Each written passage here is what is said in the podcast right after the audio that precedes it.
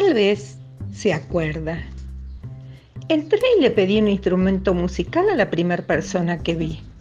Se disculpó y me dijo que también había ido a comprar uno y que por eso no me podía atender. Yo no sé qué tiene que ver una cosa con la otra, pero le dije que gracias y me paré delante de un mostrador.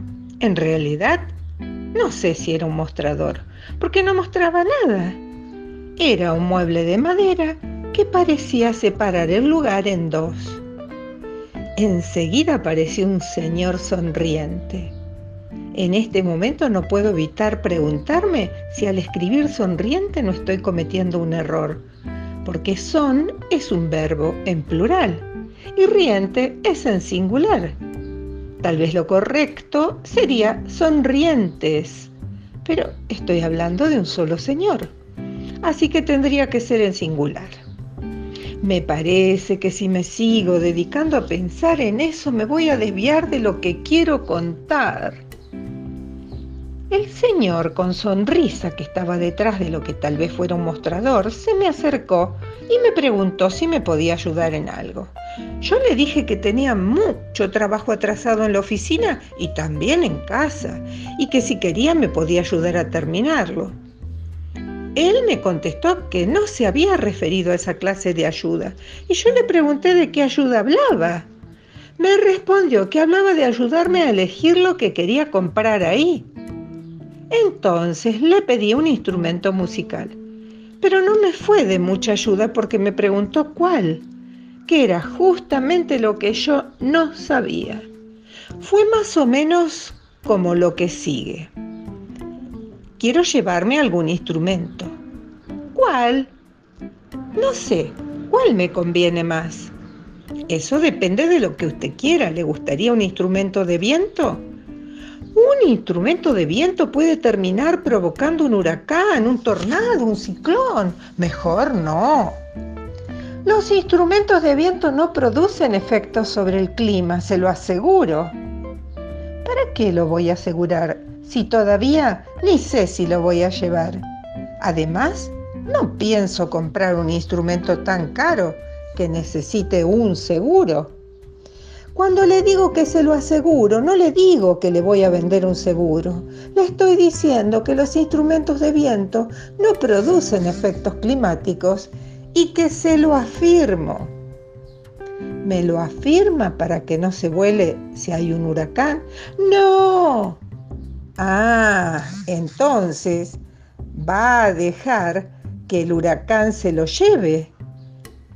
Para eso no lo compro es que no va a haber ningún huracán. Después de escribir esta frase me pareció que podía ser confusa, porque conozco muchas personas que confunden a ver y a ver.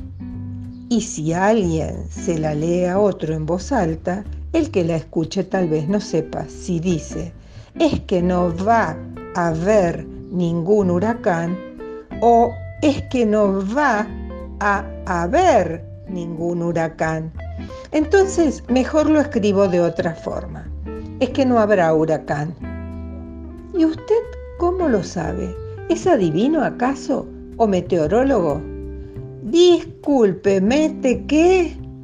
Meteorólogo es una persona que sabe pronosticar el tiempo. No, desde luego, no lo soy. Lo que quiero dejar en claro es que los instrumentos de viento no producen huracanes. ¿Y cómo va a hacer para dejarlo en claro? ¿Le va a pasar pintura blanca? No, dígame con sinceridad, ¿usted sabe lo que son los instrumentos de viento? No. Permítame que le dé algunos ejemplos. La trompeta. ¿La trompeta? Sí, pero trompeta me hace pensar en la trompa de un elefante y no quiero llevarme un instrumento así. ¿Y un clarinete? Un clarinete, no, me da idea de claridad. Y con la claridad no voy a poder dormir nunca. Yo necesito que esté oscuro para dormir. Creo que va a ser mejor dejar de lado los instrumentos de viento.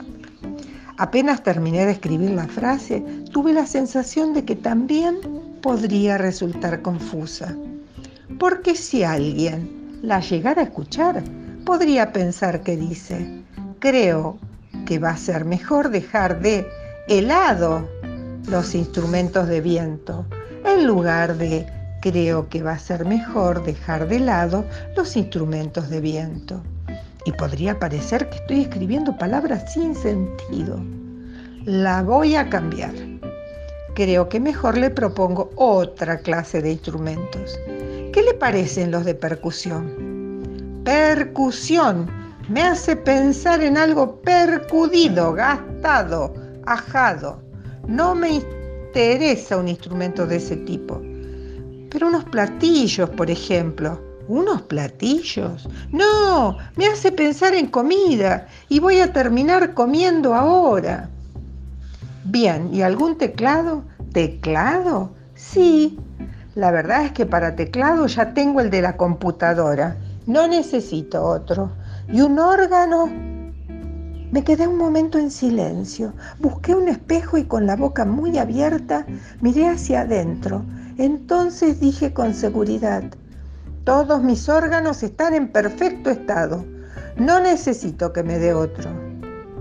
¿Y qué me dice de un bandoneón?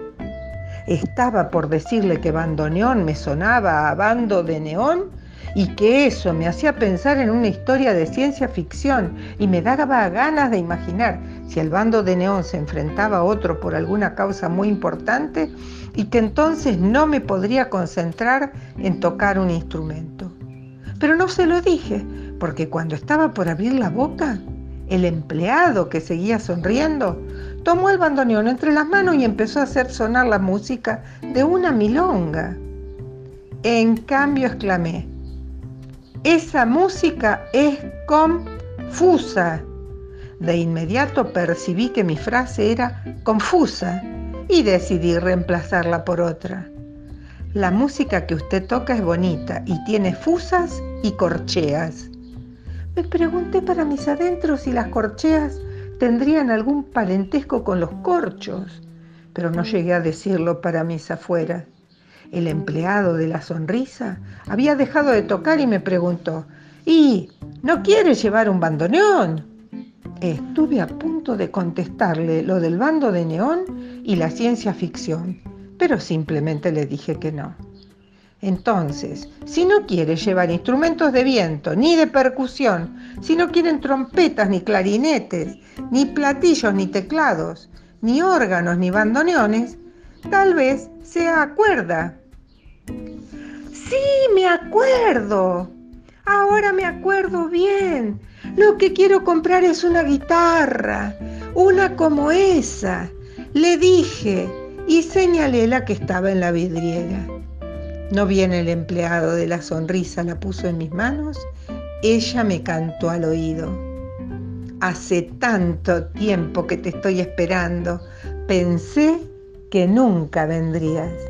La abracé con cuidado, le pagué al empleado y salí rebosante de una felicidad desconocida.